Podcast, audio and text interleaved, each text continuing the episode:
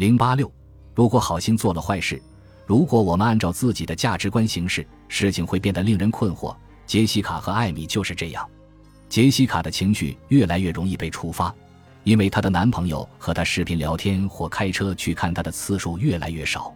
她越是冷淡，杰西卡就越会根据她的价值观为男朋友提供爱和支持。这种模式有什么问题？我们也会被我们名为愉悦的乘客劫持。当我们沉迷于良好的感觉而推开不适的感觉时，我们往往不能做出对实际情况最有效的行为。尽管杰西卡的行为带晚餐、开车去见他等等，肯定符合她的恋爱价值观，但她的行为越来越无法有效接近她的目标，增进和男朋友的感情，而越来越多地是为了紧紧抓住她的爱人，安定她身心之车上名为孤独和焦虑的乘客。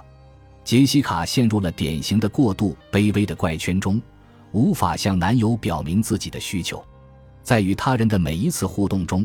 我们都在以某种方式告诉他们，他们可以对我们期望或要求些什么。我们不断在双方制定的边界上试探、拉扯，并对此产生微妙的反应，而对方往往会从我们的反应中了解我们。你在这本书中学到的第一件事就是，人类会主动地做自我感觉良好的事情，而回避令他们不舒服的事情。所以，如果你想让别人产生某种特定行为，可以从两个方面影响他们：奖励他们的行为或减少他们的不适感。杰西卡的行为之所以不起作用，是因为当他对自己身心之车的乘客做出反应时，他没有以有效的方式设定限制，没能让她的男朋友了解什么能让他们的关系更加长久。在我们的关系中设定限制，并不仅限于要求和拒绝，我们会以各种微妙的方式设定限制。我们会有意识或无意识。奖励或惩罚周围人的行为。当我们探讨杰西卡是如何助长或支持男友那些他不喜欢的行为时，杰西卡反驳说：“我不会玩那些愚蠢的游戏，那些方法是在试图操纵对方，而我希望我们的关系是真实的。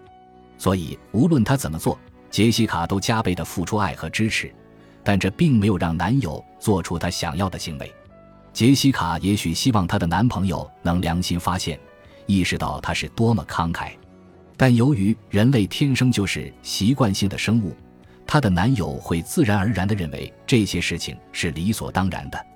而更重要的是，他拒绝为她提供另一个让她做出她想要的行为的动力，让她拥有自己的空间。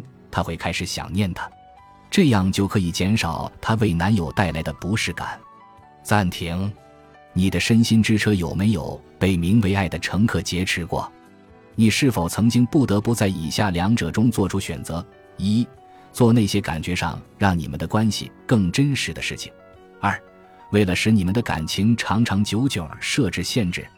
如果情感关系是你的目标所在，你会很容易混淆什么是朝着目标下定决心付诸行动，而什么是更加微妙的由潜在乘客驱动的行为。有时候。即使我们在按照自己的目的行事，我们也不得不退后一步，做一个双重考虑，然后问我所做的是有效的吗？所以，我们重新讨论了这个问题。帮我回想一下，你的目标是什么？我问。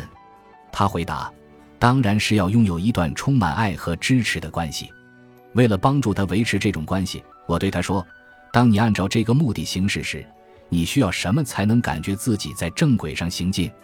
于是，杰西卡重新开始了这趟心路历程。她再次问自己：“我需要什么？”通过行动清楚明白的。十，她必须检查这些因素，然后确认、建立主张、强化。本集播放完毕，感谢您的收听。喜欢请订阅加关注，主页有更多精彩内容。